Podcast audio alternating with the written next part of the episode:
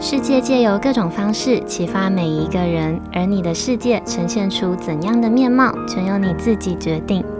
你现在收听的节目是《新赖说》。Hello，各位 CC，欢迎收听《新赖说》，我是新赖小姐。不知道大家在造访一间没有去过的店家之前，会不会先到 Google Map 上面去看网友们的评分和评论？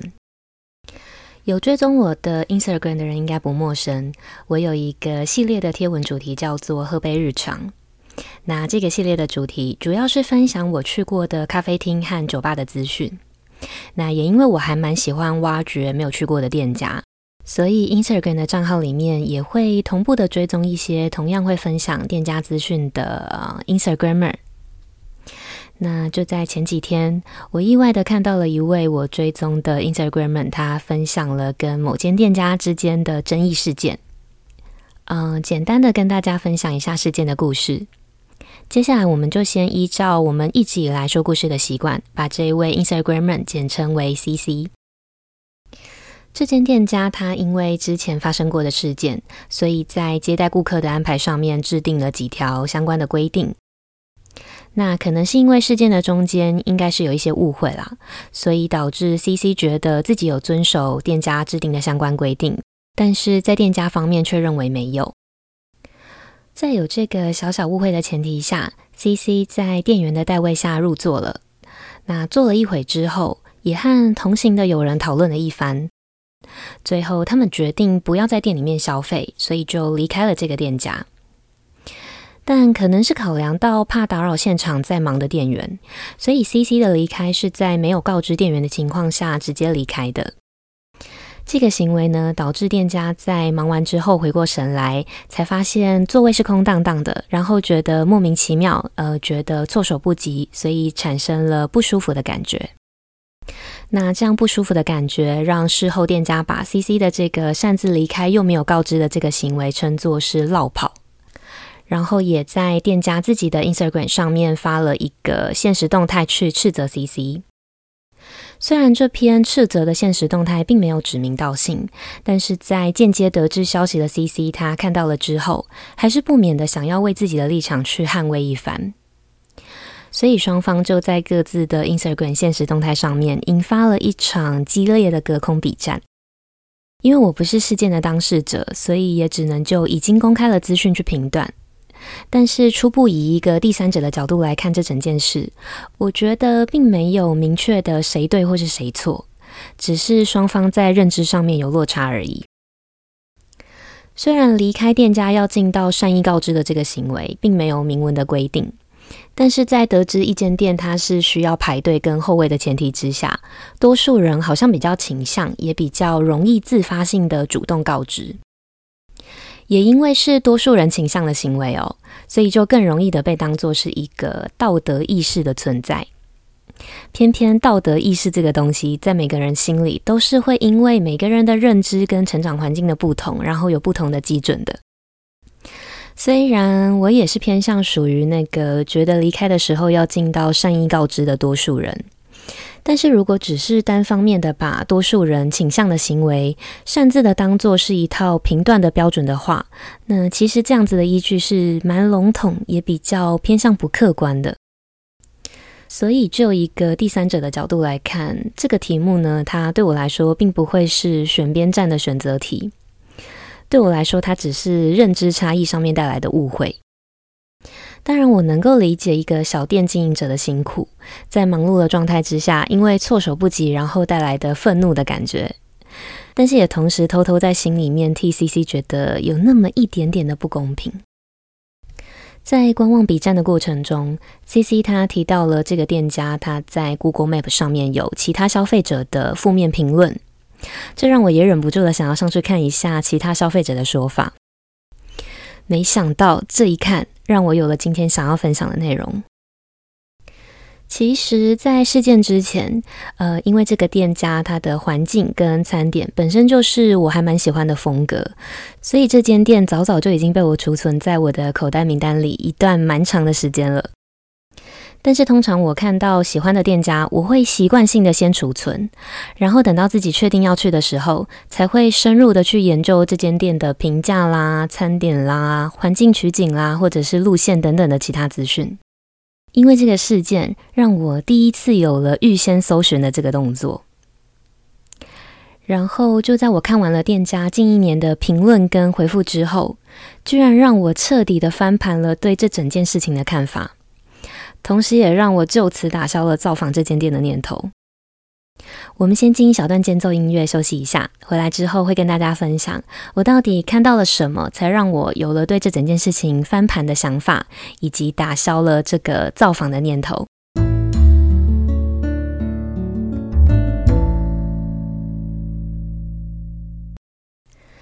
在去一间没有去过的店家之前，先上 Google Map 上面去看网友们的评分和评论，在现在好像已经是很常见，甚至可以说是基本应该要做的事情。但是因为口味这件事情本身就是一个很主观的评判，它会因为每个人的喜好或者是饮食习惯的不同，然后有不同的心得跟想法。当然，评分跟评论的机制也很有可能会让人基于利益、基于交情，或是基于优惠啦等等的各种原因，然后被恶意的操作或是炒作。所以，通常我在查一间店的资料的时候，我不会单凭 Google Map 上面的平均分数就贸然的去断定一间店的好或是坏，而是会去细细的看每一则评论的文字描述，还有店家的回复。在刚刚的故事里，因为 CC 笔战的内容提到了其他消费者在 Google Map 上面的负面想法，这也让我开启了想要深入研究的这个模式。在我看完了近期的评论之后，呃，当然蛮多评论都还是赞美店家，然后给五颗星的。但是我发现有一些评分不是五颗星，或是只要他的评论里面写到了一点点带有负面描述的字眼。即便这个负面描述的字眼是主观的描述个人对餐点的口味跟心得，也会遭到店家毫不留情，然后用不客气的字句去反击的回复。我举一个实际回复的例子，像是有一位网友他留下的评论是：蛋糕跟咖啡没有特色，没有好吃到需要二访。看了评论就担心会被骂，店员也感觉脸很臭，然后态度冷冷的。在这一位网友的评论下面，店家也给了回复。店家的回复是说，每个人的口味本来就不一样，嗯，你不喜欢我也没办法。我们的咖啡跟甜点本来就没什么特色，能吃能喝而已。你说感觉脸臭也是蛮好笑的。不知道大家听完这则评论跟回复之后有什么样的想法？呃，我想，其实多数保有理性思考的人，其实都很清楚，口味是主观，也是因人而异的，也更能够理解现在奥 K 跟酸民文化的存在。但是，这样子带有强烈攻击意味的回复字句，看在局外人的眼里，就算这整个事情乍听之下对店家来说是有理，也站得住脚的，其实也很难让其他人想要替店家发声。甚至很有可能让还没有造访过、不知情的潜在消费者，在看完这些评论之后，因为担心被店家这样嗯愤世嫉俗的态度影响，然后打消了想要造访的念头。其实不是不能够理解店家的想法，我家从小就是开店做生意的，所以我多多少少也能够体会，也能够理解小店经营者的心酸。除了辛苦，还要无止境的去承受那些被宠坏的 OK 跟酸民的攻击。每个人呢，或多或少都一定会有忍不住跟理智线不小心断掉，然后爆发的时候。那这时候，合理的捍卫立场跟合理的解释，其实都还蛮正常的。只是，如果像是故事里面的店家，呃，一个再小的批评，在他的眼里都像是地雷区一样，每一步都很有可能去踩到底线，导致他必须随时随地，然后无时无刻的捍卫自己的立场。那捍卫的方式还有点过度，这样子呢，反而很容易带来反效果，或是直接被贴上一个负面的标签。我想，只要你是一个公开的经营者，不论你是一间店，一个品牌或是一位公众人物，在你发生争议事件的时候，其实就等于所有人都在看你面对这个事件的时候会怎么做跟怎么回应。那过度的捍卫跟过度的争论，有时候即便你的立场是对的，也很容易因为不留情面跟咄咄逼人，然后显得丑陋，显得气度小跟得理不饶人。我们再举个小例子，假设你今天是一个第三方的旁观者，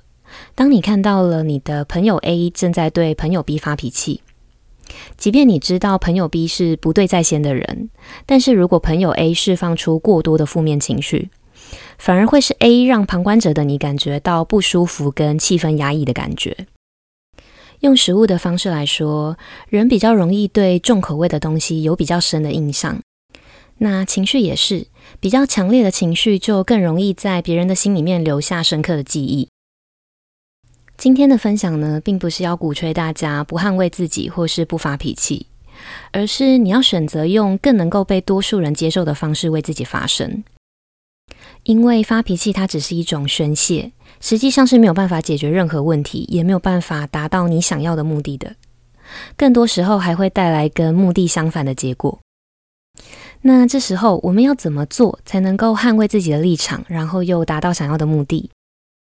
我觉得可以试着在捍卫之前，第一时间的去思考，呃，这个捍卫背后的目的是什么，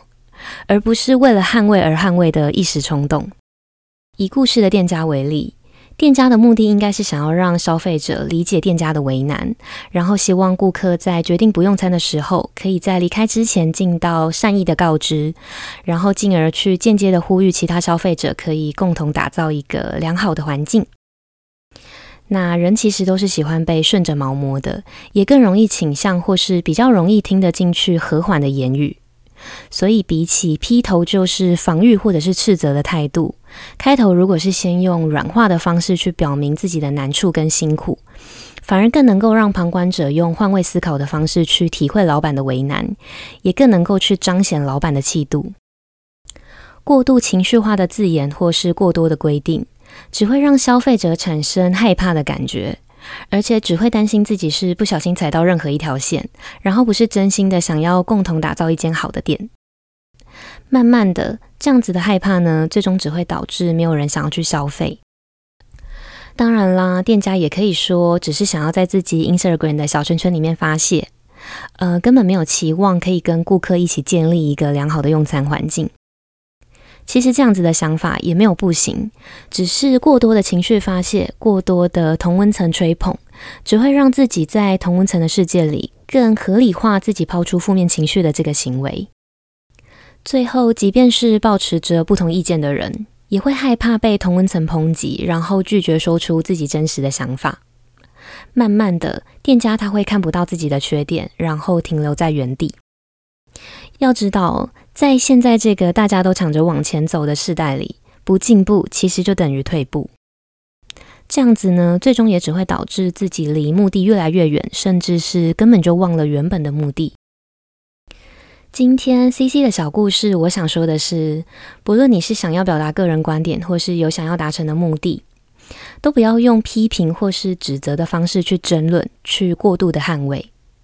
因为那只会让听的人混淆焦点，反而会把重点都放在你的情绪化跟 EQ 低上面。一个人说出来的话跟表达出来的情绪，其实都代表着你过去走过的路跟看过的书，以及你拥有多少分量的气度。以上就是我今天日常这件小事想要分享的内容，不知道你有没有类似的经验？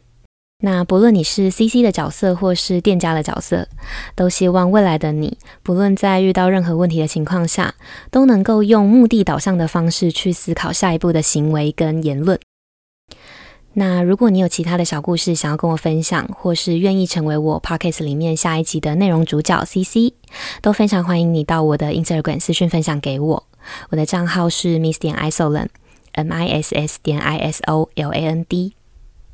日常这件小事这个系列，接下来也会持续的借由生活中的大小事或是各种故事，来分享我的观点跟想法，希望能够透过节目的分享，激起每个人心中反思以及成长的力量。如果你也喜欢我分享的内容，希望你能够把这份支持化作实际的行动，到新赖说的 Apple Podcast 节目上评价五颗星，跟留下想要对我说的话，或是可以帮我把这个节目分享出去。你的每一个小小的举动，都有可能让这个节目被更多人听见。当然也会成为我继续录制优质内容的动力。最后，希望大家都能够在自己的心里面建立一套属于自己辨别是非的 SOP 的机制。那即便这个世界的资讯再爆炸，或是有再多事情是被操作或者是炒作出来的，我们也能够基于自己的内心找到适合自己的答案。那今天的节目就到这里结束喽，感谢收听到最后的你，我们下次见，拜拜。